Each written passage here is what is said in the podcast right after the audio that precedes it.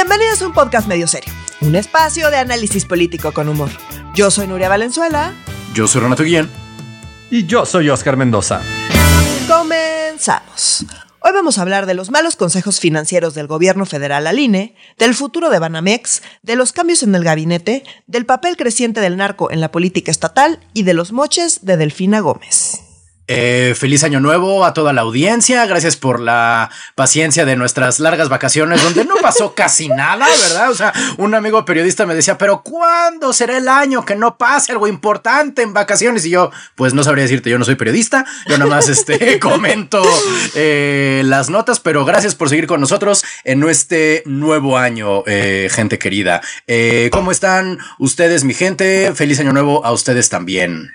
Feliz año, pues bien, sin, sin, sin contagiarme todavía. Exacto, nos mantenemos como vírgenes los tres, eso todavía. Ya Digo, ya veremos en el futuro escuchando este programa, ¿no? Como, ah, ¿te acuerdas cuando decíamos que nunca nos iba a dar? Y así ya de, de sufriéndole. No, pero ya eh, nos mantenemos covírgenes, nos mantenemos sanos y bueno, eh, esperemos en Diosito Santo que nos mantengamos así unos cuantos meses más, porque yo ya me hice la idea de que a todos nos va a dar este pues la influenza, ¿no? Como que el Omicron, el Omicron viene por, los que faltan, dijo Macías el otro día. Entonces creo que eso tiene nuestro nombre. ¿Aquí o no? Yo sí. Varicela sí. Sí, sí, sí. Sí, porque somos de la generación que todavía no existía la vacuna, ¿no? Sí, no, pues yo eran las fiestas de varicela. Sí, no, justo te ponían así, ay, vete a jugar con no sé quién y, y órale, güey. Te y se acabó, ya era encerrarlo una semana al mocoso, güey. como cierto orgullo en las madres, por ahí hay una foto mía con varicela como, miren, le dio, ¿no? O sea, pero güey, pues ¿por qué eso se presumía? grave si te daba más grande, entonces estaba chico que te diera de niño, era por eso. Ajá, y los papás eran inmunes porque también ya les había dado, pero pues después. Pues no todos, yo contagié a mi tía. Y se por ejemplo, a mi mamá le dio, bueno, ya va la historia. No, pero ya, esto ya vamos como, ya, es como la historia de la tía. No, no, no. Discúlpeme, queridos por escuchas, yo me quedé en las fiestas navideñas. de otras Allá en 1982. Oigan, eh, hay, que hablar de ciertas varicelas, ¿no? Que se quiere quitar el gobierno federal o ciertas varicelas que se quiere quitar el INE, ya no sé, pero la consulta de revocación de mandatos está volviendo uno de esos temas que dices, ya me curé, ya me curé y pum, se reaviva como si fuera herpes hablando de enfermedades virales, ¿no? Pero eh, ¿qué está pasando, mi gente? Es decir, ¿va a haber revocación de mandato? Sí o sí, ¿no? A pesar de que haya dinero o no haya dinero. Sí, muy bien. la Suprema ya les dijo así, va porque va. Va porque va. Entonces, pues eso era algo que ya, ya veíamos venir desde el año pasado. ¿Se acuerdan que dijimos ya eh, Saldívar ya hizo alguna declaración que pues independientemente de las lanas, pues o sea, ellos tienen que cumplir con su mandato, ¿no? O sea, como que esto ya lo veíamos venir. El INE se ha quejado mucho porque dice que pues le falta dinero para llevar a cabo de manera adecuada la revocación de mandato, ¿no? Entonces, cosa que es cierta. Cosa que es cierta. Entonces, esta semana, por unanimidad, el INE eh, solicitó a la Secretaría de Hacienda un presupuesto extra de 1.738 millones de pesos. Ok. ¿No? Entonces, em, la respuesta de la Secretaría de Hacienda, eso fue ayer. Hoy la Secretaría de Hacienda en la mañanera saca un, una barbaridad que es un, un plan de austeridad para el INE y todavía dicen con todo respeto, porque hay que recordar, ojo, el INE es un órgano autónomo. O sea, el gobierno federal no tiene por qué estarle diciendo qué hacer y qué no hacer, o sea, ni, ni con sus lanas ni con absolutamente nada, porque parte del punto del INE es que sea autónomo para que pueda llevar a cabo las elecciones sin que se ande metiendo el gobierno. Ese es todo el Pero punto del INE. les mama hacer eso. Acuérdese con el, con el Banco de México. es como, ay, tienen excedentes de remesas, me lo vas a dar. Y es como, no, papá, te equivocas. pues metieron ahí unos numeritos en Excel y los pusieron en un PowerPoint y entonces. está cabrón Sí, está muy cabrón. Pero, ¿cómo? ¿No tiene sentido? O sea, no, no tiene sentido nada de lo que están poniendo porque no tienen idea cómo opera el INE. Otra vez, el INE es mm. un órgano autónomo. Entonces, el INE sabe para qué necesita cada cosa. Y tiene muchísimas actividades y tiene actividades muy distintas a las del gobierno federal. Entonces, desde la Secretaría de Hacienda no tienen la información suficiente para entender qué dinero es fundamental para el INE y cómo podrían o no reorganizarlo. Entonces ellos hicieron unas cuentas alegres para decirle al INE, mira, ya hicimos cuentas y ya vimos cómo si te alcanza. Y pues con todo respeto te presentamos este plan de austeridad, ¿no? Entonces dice, según, según Hacienda, con este plan de austeridad pueden obtener hasta 2.972 millones de pesos. Que, hasta les sobra. más de mil millones más de lo que están pidiendo. Pues sí, no más que, pues no. Porque lo que están acá. Qué gran explicación. Tienes, por ahí los rubros. Sí, es que sí, pues sí, pero pues no. Pues tienes los pues rubros para que todos nos infartemos. Entonces dicen, pues miren, hicimos una revisión de los tabuladores salariales. Ya ven que a este gobierno le encanta estar bajando sueldos de la gente rica y entonces de los altos funcionarios. Entonces les dice, bueno, pues si le bajas, eh, si le bajas la lana y las prestaciones a los mandos medios y superiores, puedes tener ahorros hasta por 718 millones de pesos. Entonces vamos a empezar por ahí. Después, eh, ojo, esto no te preocupes porque esto no va a afectar ni al personal operativo ni al sindicalizado. Y tampoco vas a tener que correr a nadie. Nada más les bajas el sueldo a los de arriba y ya, pero no tienes que correr a nadie. Eso, eso es ilegal, o sea, para empezar. Ajá. Pero bueno. Después dice, también eh, estamos planteando suprimir el pago para los seguros, gastos médicos mayores, recortar gastos operativos destinados a telefonía celular, combustibles, arrendamientos, viáticos, pasajes, alimentación, equipo de telecomunicaciones y bienes informáticos. Pero ojo, la operación del INE es, es terrestre. O sea, tienen literalmente que salir a las calles, ir, buscar gente, o sea, necesitan moverse, necesitan oficinas, necesitan viáticos y pasajes.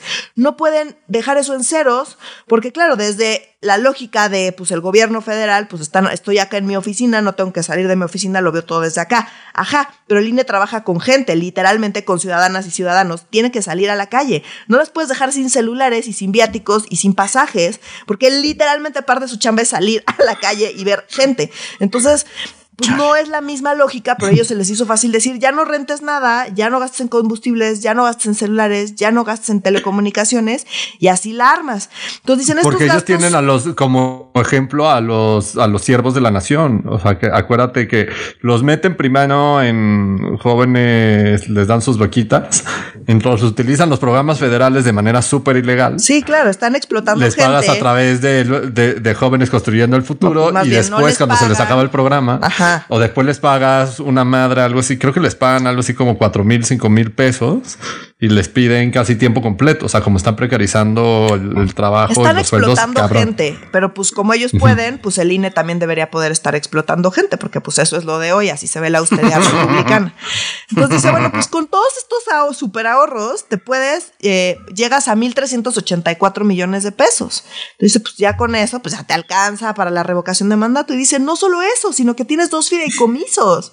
Y pues tú eres el dueño de los fideicomisos y puedes sacar toda la lana. Nomás que a él les va para que son los fideicomisos. O sea, los fideicomisos no es como una cuenta de, banco ahí que yo puedo abrir y pues usar mi dinero, pues, no, no es tu libretón.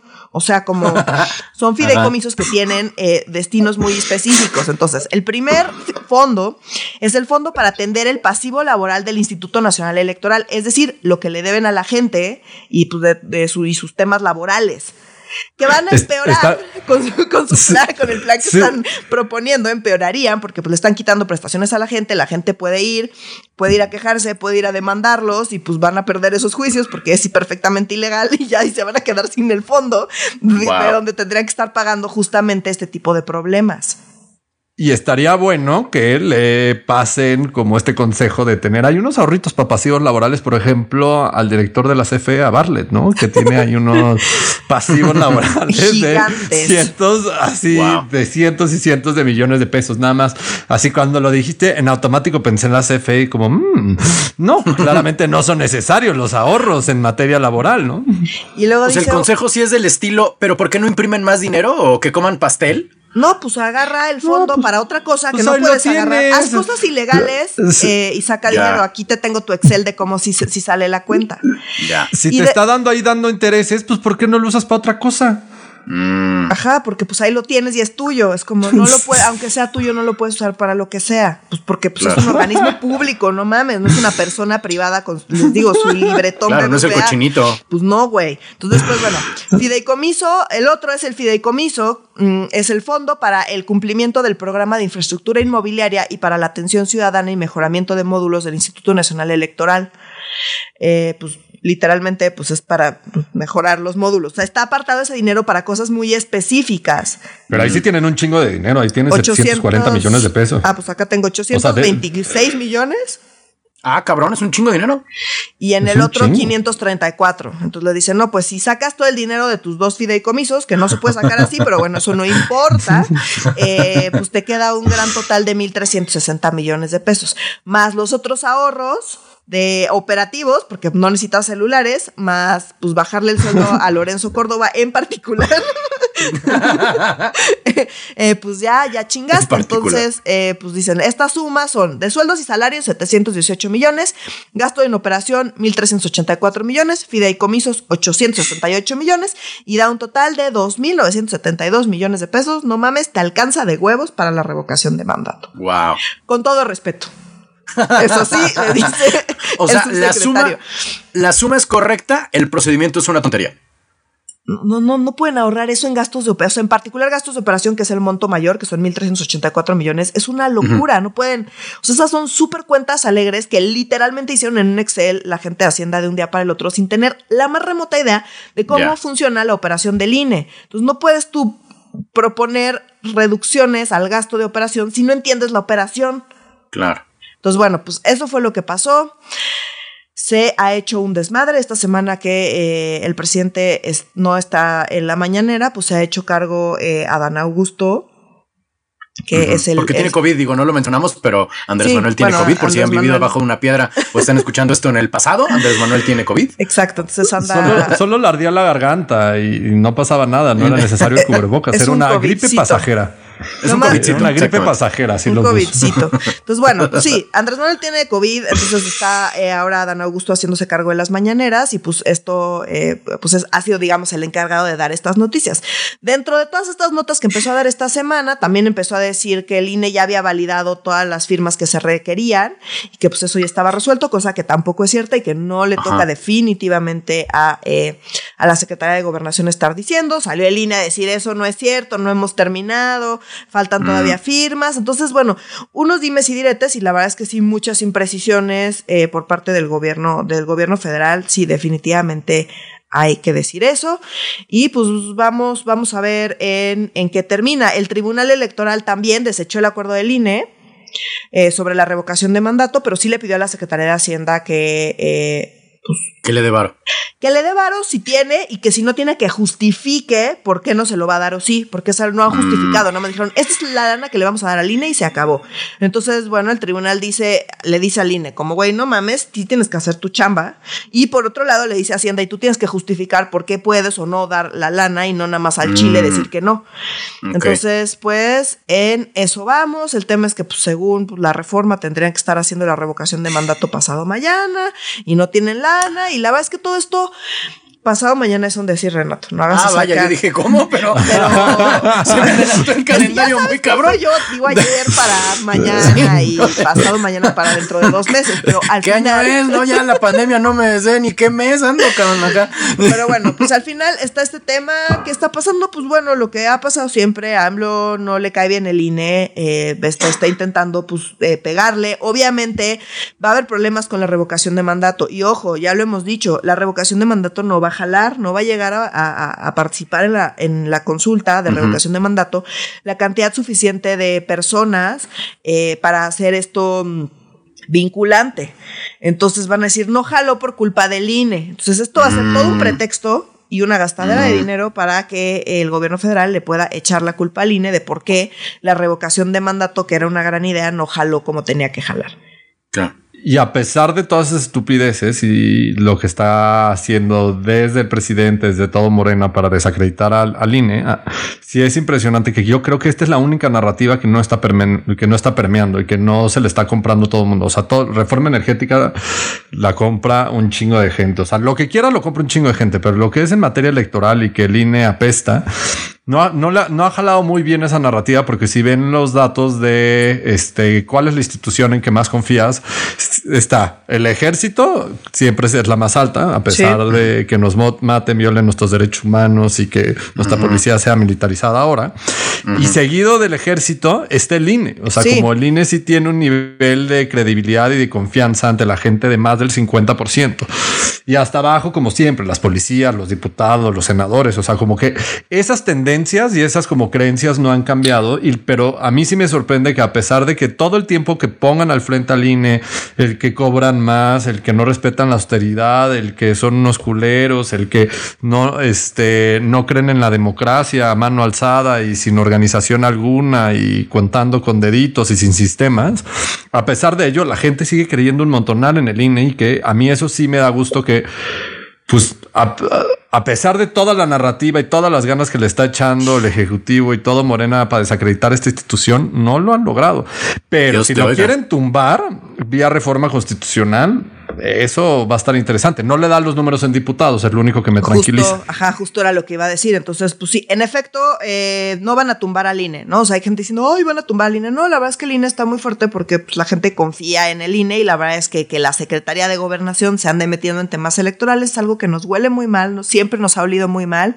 Y pues AMLO mm. será AMLO, pero eso no lo va a poder cambiar. Entonces, Habiendo dicho eso, pues recordemos que una de las tres grandes reformas que AMLO está planteando para eh, la segunda mitad de su sexenio es la reforma electoral. Entonces, bueno, pues vamos a ver qué está, que va a plantear la reforma electoral, pero yo sinceramente no creo que pueda hacer grandes cambios, no va a poder tumbar al INE tampoco. Eh, eh, porque pues no le dan los números. Y pues ya, además hay que también decir que Lorenzo Córdoba y Ciro Murayama, dos de los consejeros que eh, del INE con los que más peleado está el gobierno federal, salen el los más mediáticos. Salen el próximo año. Mm. Entonces, aunque hicieran la reforma y aunque bla, bla, bla, la verdad es que pues siento que con que se vaya Lorenzo y Ciro Murayama, pues eso se puede calmar bastante. Entonces creo que simplemente por los tiempos y porque ya les queda muy poquito tiempo a Murayama y a Córdoba, pues es probable que eso pues eventualmente el año que entra ya que se vayan, pues se, calme un poco. Ahora, pues, quién sabe, que era la esposa de Santiago Nieto.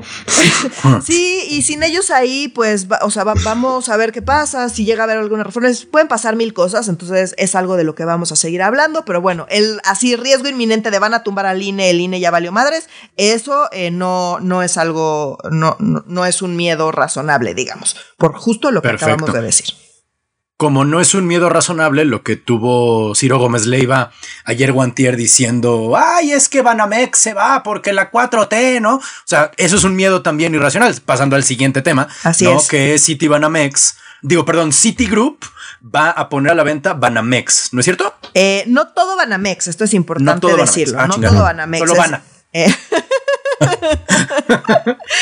eh Citigroup, o sea, sí, es cierto, y mucha gente ha salido a decir, ay, es que México está tan mal, que Citigroup está huyendo de México porque estamos tan mal que ya no, eh. quieren saber nada de eso.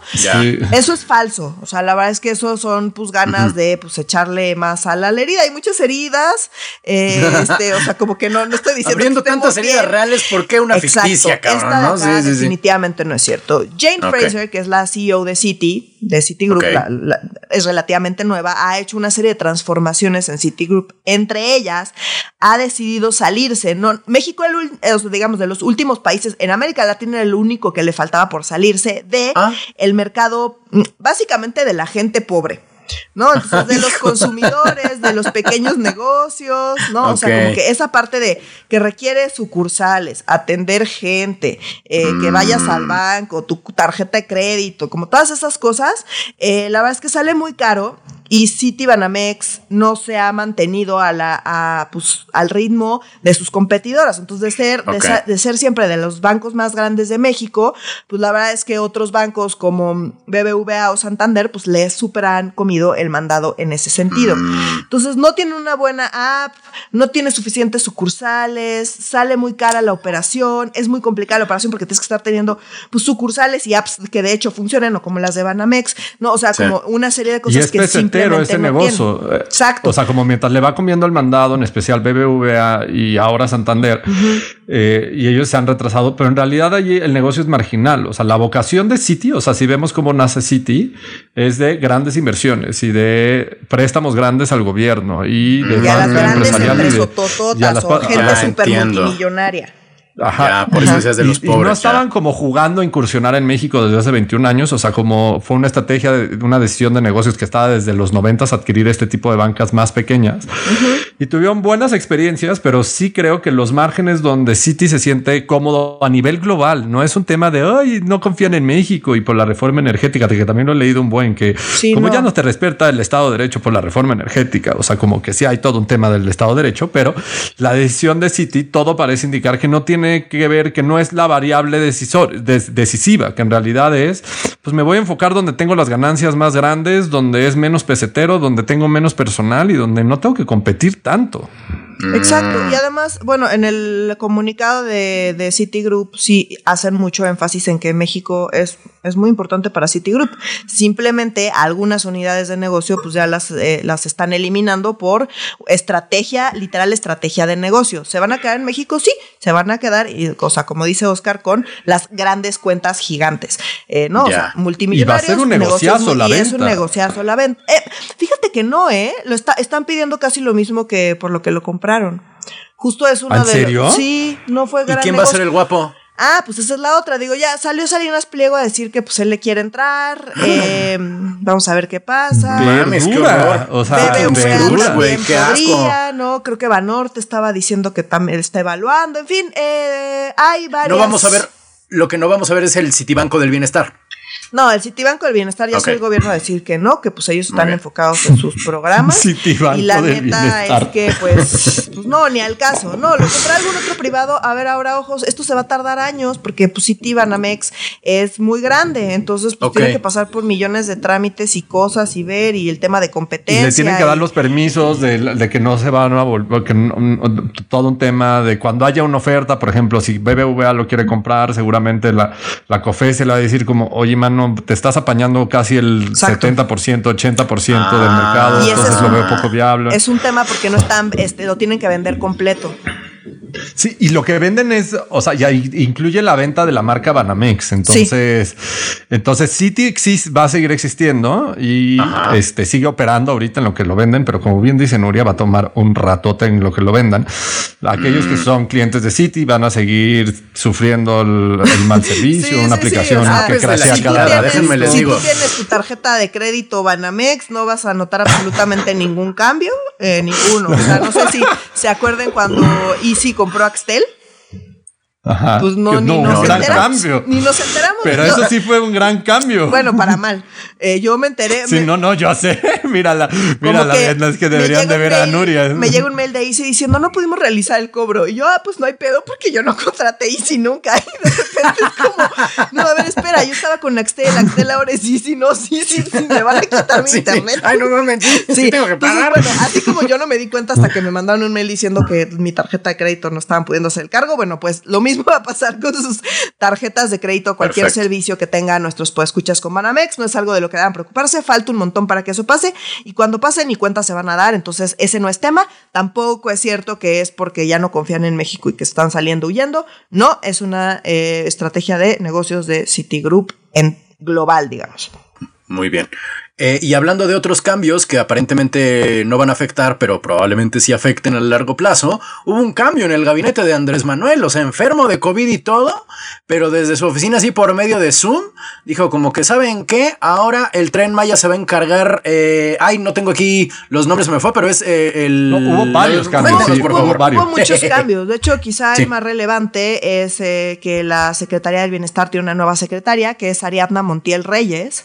Ah, cierto, Eh, que ella es como de la escuela de Era la subse. Sí, era la subsecretaria y la neta, Sí. ella es la, pues, la operadora.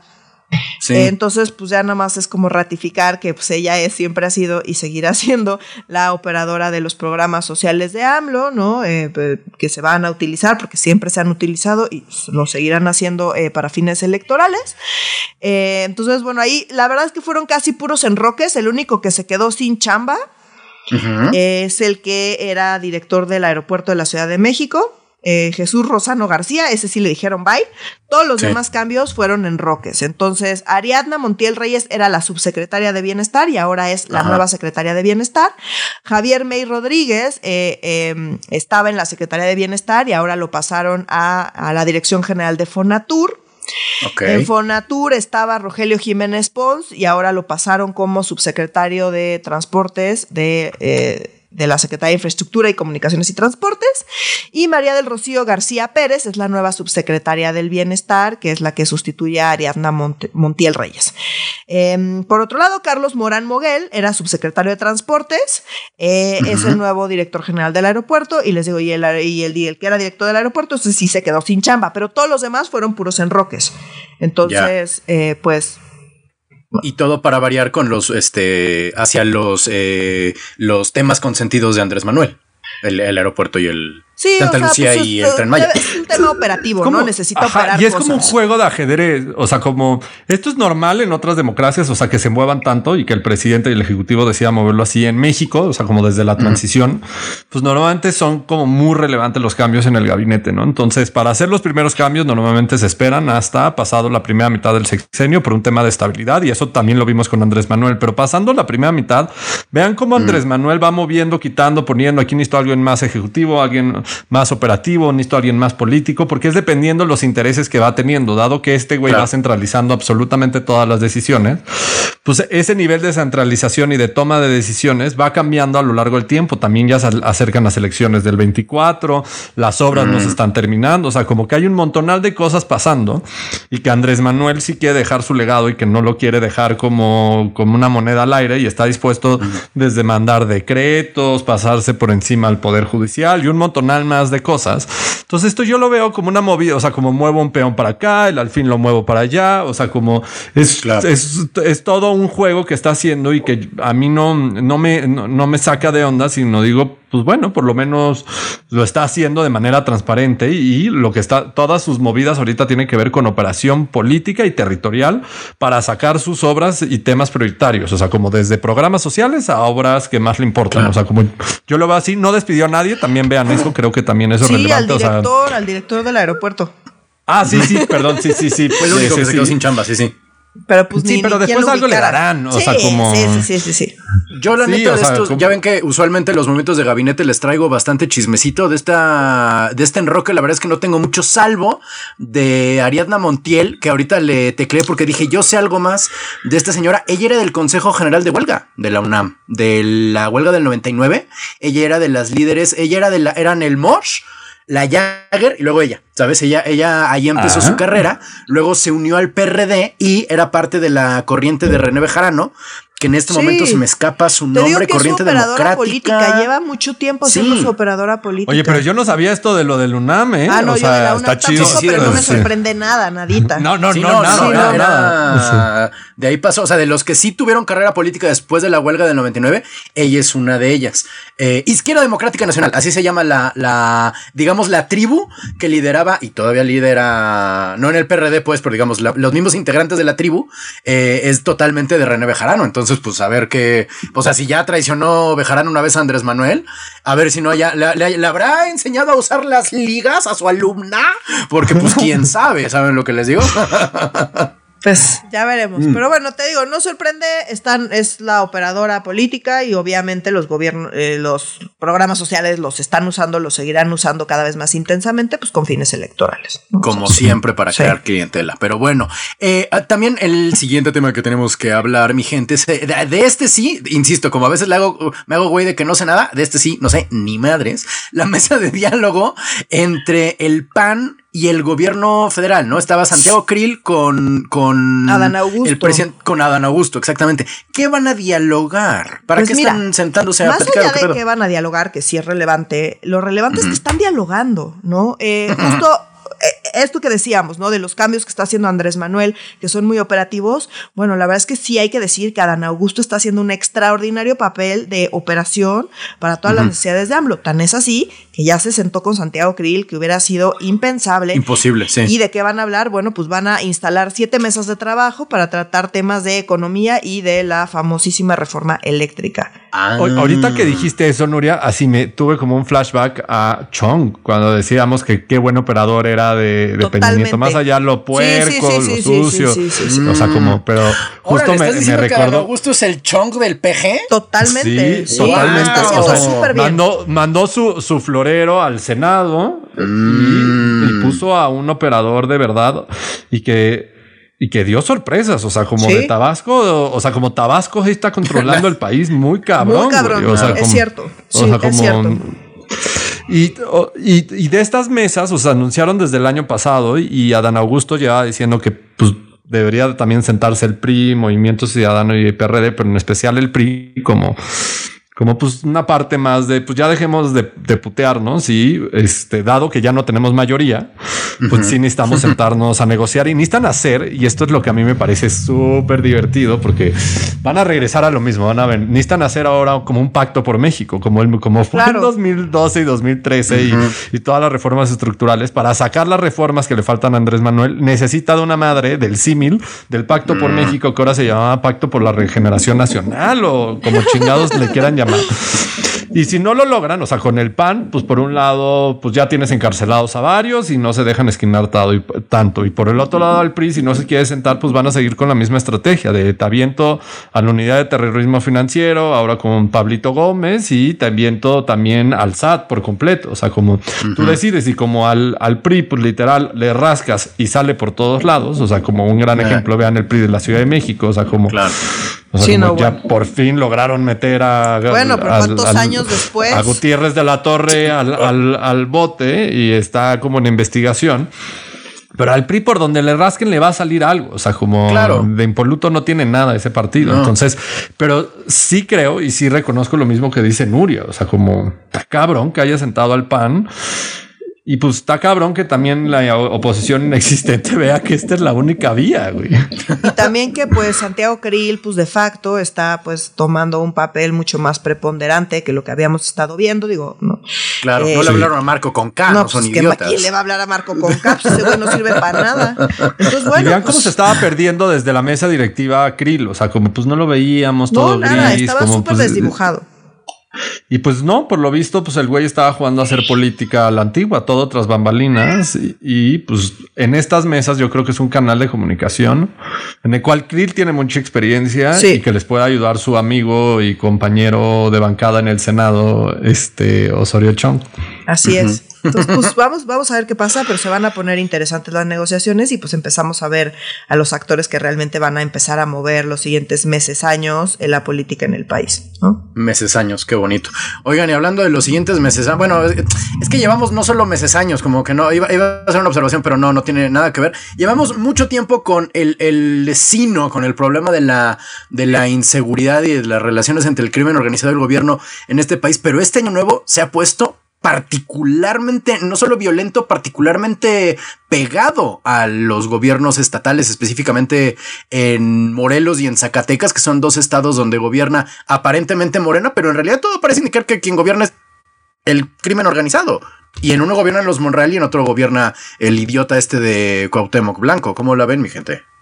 Está, yo la verdad es que me, me, tiene este tema bastante escandalizada, ¿no? O sea, este tema de las, de las mantas con Cuauhtémoc Blanco, ¿no? Entonces, hagamos como un pequeño resumen de qué ha pasado en estos días. Ah, sí, no, eh, ah, Se publicó una fotografía de Cuauhtémoc Blanco donde aparece con tres presuntos líderes de grupos delictivos, ¿no? Sí, el 4 de eh, enero en el Sol de México. Sí, entonces, pues Cuauhtémoc Blanco lo minimiza, ¿no? Diciendo como, pues es una guerra sucia, es un ataque por parte de los narcopolíticos, la verdad es que pues yo me tomo fotos con todo el mundo, entonces pues tengo fotos con pues, media humanidad y seguramente van a salir más, pero pues eso no quiere decir que yo sepa quiénes son, ni que me lleve con ellos, ni que yo los conozca, y pues yo pues no sé ni, ni de qué me están hablando. Y bueno, pues lo empezaron a, eh, empezaron a salir mantas amenazando a Cuauhtémoc Blanco, no solo eso, sino que esta semana fue asesinado adentro de su domicilio. Eh, Benjamín López Palacios, que era el presidente del Consejo Municipal Indígena de Xochocotla. Eh, y bueno, pues estuvo terrible y salió una manta diciendo, pues nos fuimos nosotros y si no te cuadras y si no pues, te pones las pilas, vamos a matar más gente y te vas a quedar eh, pues sin alcaldes, ¿no? O sea, esa, es la amenaza así abierta en mantas. Eh, está, es una cosa espantosa. Y la narcomanta anterior, porque esta es la tercera narcomanta que le ponen a Cuauhtémoc Blanco, la anterior salió, apareció en mi pueblo, apareció en Huastepec, Morelos. O sea, te sé decir exactamente dónde enfrente de la heladería de Santa Clara, ahí estaba la pinche manta y ahí hablaban de que eh, se rompían los acuerdos entre el crimen organizado aparentemente y Cuauhtémoc Blanco y le, le dijeron algo así como, eh, si no te cuadras, vamos a soltar información de Samir. ¿Saben quién es Samir? ¿Saben a quién se refieren con Samir? Era Samir Flores, un activista indígena y eh, ah, ecoactivista, quien se dijo durante un ratote que lo había mandado a matar Hueric. Hugo Eric Flores, el, jefe del, del, partido evangélico en Morelos. O sea, durante mucho tiempo fue, este güey le es incómodo al gobierno federal, eh, digo, al gobierno estatal, le es incómodo, le es incómodo. Lo matan todo el mundo dijo, güey, esto tiene toda la cara de que fue el Estado. Y ahora aparece la narcomanta diciendo, güey, si no te cuadras, te vamos a hablar de Samir. Y algo que, también trascendió en los medios locales de allá de mi pueblo, bueno, o sea, de mi estado adoptivo, porque yo tengo la doble nacionalidad, chilango morelense. pero, este, aunque no me diga que, no existe tal cosa. pero bueno. pero sí se puede. Este, no, eh, eh este Andrés Manuel iba a decir, Cuauhtémoc Blanco dijo originalmente, yo me tomo fotos con todo mundo y quién sabe dónde fue esa foto. Luego dijeron, fue en una misa el 12 de diciembre en Cuernavaca. Y Cuauhtémoc Blanco dijo, eso no puede ser porque yo en ese, en ese momento este, no estaba en Morelos. Está, este, hay un artículo en el Sol de México donde básicamente dicen, sí, o sea, no, no, no, no solo no estabas en la Ciudad de México, hay otra foto de ti en el mismo lugar donde están estos tres este, eh, jefes del, crimen organizado. Que por cierto, uno de los tres que tenía, ya nada más le queda uno, porque uno está muerto, lo mataron en el penal de Atlalcholoaya, también allá en Morelos hace unos meses. El otro está capturado y el único que sigue es un güey que le dicen el tripa, que es el que está en medio de la foto. Ese güey es parte del crimen organizado en Morelos de una parte que se llama el Comando Tlahuica. Y pues nada, este, de que hay mucha, mucha, mucha, mucha tela de dónde cortar al respecto de la relación entre Cuauhtémoc Blanco con el narco, queda un chingo. Y digo, yo solo puedo decir, se los dije. Se los dije. Yo tengo una relación de odio-odio con el mendigo Jorobas. Lo detesto con cordialidad desde que era alcalde de Cuernavaca. Es como este es el peor error que puede tener la cuarta transformación. Pero bueno, este no me da gusto decirles, se los dije, y mucho menos a mis compatriotas de, del estado de Morelos. Y por otro lado, ¿Cómo va Zacatecas? Porque ahí sí no tengo datos, yo no he vivido ahí nunca. pues justo ahora en las vacaciones, eh, pues aparecieron, que fueron 11 cuerpos enfrente pues, de del Palacio de Gobierno. Palacio de Gobierno, donde están los Monreal. Donde están los Monreal y pues bueno, pues fue un escándalo, o sea, ya que te, que te vayan a votar cuerpos enfrente del Palacio de Gobierno es, un, es una locura. Justo después de, ¿se acuerdan que de los últimos episodios de Meseo del año pasado, justo comentábamos que habían puesto este plan para Zacatecas y demás, eh, como del tema de seguridad, que no sirvió para pues, absolutamente nada y bueno, dicen que pues, ya lo están revisando y que están atendiendo el tema y demás, pero bueno, es más que evidente que no tienen eso bajo control y que los narcos están ahí pues a todo lo que dan. Y pues a eso le sumamos eh, la evidente participación de los narcos en las últimas elecciones, pues la verdad es que no sabemos bien cuál sea su verdadero papel en la política estatal de, de distintos estados. Entonces, pues sí, sí está súper preocupante. Esperemos Esperemos nunca averiguarlo, al menos no en carne propia, solo leerlo así en un, artículo, ¿no? ¿Cuál es el verdadero poder? Pero bueno, sí es una de esas cosas terroríficas que si termináramos aquí nos dejaría con un pésimo sabor de boca este podcast, pero no es el último tema que tenemos que tocar. Hay que hablar de Delfina Gómez, quien hay noticias respecto a una acción bastante priista que tuvo cuando era eh, candidata a gobernadora del Estado de México, ¿no es verdad? Exacto. Entonces, eh, a ver, en 2017 el PAN se quejó de Delfina Gómez y presentó una queja eh, frente al Tribunal Electoral em, en contra de ella, diciendo que había, pues básicamente le había descontado un porcentaje del salario a los trabajadores del Ayuntamiento de Texcoco, donde pues ella era la alcaldesa, pues para financiar su campaña electoral en el Estado de México. Entonces, bueno, pues dimes y diretes y es todo un caso y ya la revisión y bueno, total que esta semana el Tribunal Electoral por unanimidad confirmó una sanción de cuatro millones y medio de pesos impuesta por, Morena. Ajá, a ver, aquí ojo. Lograron identificar eh, dos millones, o sea, la multa fue de cuatro, lograron identificar dos millones, pero presuntamente le, básicamente, pues le chingó a la gente del municipio de Texcoco eh, dos, más de 12 millones de pesos entre 2013 y 2015. Entonces, bueno, pues eh, así está ya, o sea, esto... Seis veces más. Tanto que, pues, ya hay una sanción. O sea, lo que no pudieron demostrar es que fuera para su campaña. O sea, sí que entró el dinero a ah, Morena, pero no que lo hubiera ella utilizado directamente para su campaña. Pues un moche, lo que se, conoce vulgarmente como un moche. Claro. Sí, obvio, sí, y se minimiza todo en Morena diciendo, ah, pues vale madres, o sea, como pues no es ni relevante, o sea, como no es ni nota, eso a mí me, me, me, molesta, es, un buen. ¿Cómo casarse en Nicaragua, iba a decir en Noruega, casarse en Nicaragua es peor que esto? Explicármelo, por favor. Ah, pues es que el lujo es lo que está mal, acuérdate que Delfina Gómez es del pueblo. Ya. Y entonces le pide apoyo al pueblo. Es que también, o sea, y controla al CENTE y al acente. Este mecanismo ah, de este mecanismo de, pues, de pedirle dinero a tus empleados es algo que AMLO, pues, como ha institucionalizado. esto es algo que Morena hace porque, pues, AMLO, o sea, les parece razonable porque estás tan comprometido con el movimiento que, pues, ¿cómo no vas a dar dinero? Que la gente quiera el movimiento y nos da dinero. Y así lo justifica AMLO como medio con la mano en la cintura, bueno, como los dineros y los videos de sus hermanos, pues era este tema de, pues es que la gente nos quiere dar dinero y yo qué hago, ni modo de no recibírselos. Pues, la gente es buena. Yo, ¿cómo le voy a decir que no me done el 10% de su salario si ellos lo quieren? O sea, como no es porque su chamba depende de mí, ¿no? Exacto, sí. En particular, pues lo querían porque estaban amenazados de que pues, los iban a despedir. Pero bueno, eso es lo de menos, ¿no? Eso es lo de menos. Eh, pues esto pasó, ya sabíamos. El tema es que, pues, el tribunal ya lo confirmó, ya eh, confirmó la multa. Y pues bueno, fue por unanimidad. O sea, aquí no hubo, no, hubo mayor. Sí. Y pues así es nuestra secretaria de, nuestra secretaria de, educación, amigos. Mira qué cosa, ¿no? O sea, si está la secretaria de Educación, ¿cómo estará la secretaria de Patanería, chinga? Pero bueno, este, eh, pues hemos terminado por el día de hoy los temas que teníamos en este regreso eh, a la realidad del 2022 con Omicron, con Delfina, con este Narcomorelos y las propuestas extrañas al INE, ¿verdad? De que saquen varo de abajo de las putas piedras, ¿verdad? Este, por favor, manténganse en contacto con nosotros a través de nuestras redes sociales que son... En Instagram estamos como arroba medio serio, en Facebook estamos como Facebook diagonal medio serio MX. Y, en Twitter con arroba medio guion bajo serio. Les extrañamos muchísimo, pero ya estamos de vuelta. Muchas gracias por mantenerse en contacto con nosotros. Eh, si nos lo permite, Omicron y el sistema capitalista, nos, nos, escuchamos la próxima semana. Para Medio Serio, yo soy Renato Guillén. Yo soy Nuria Valenzuela. Y yo soy Oscar Mendoza. Adiós. Adiós.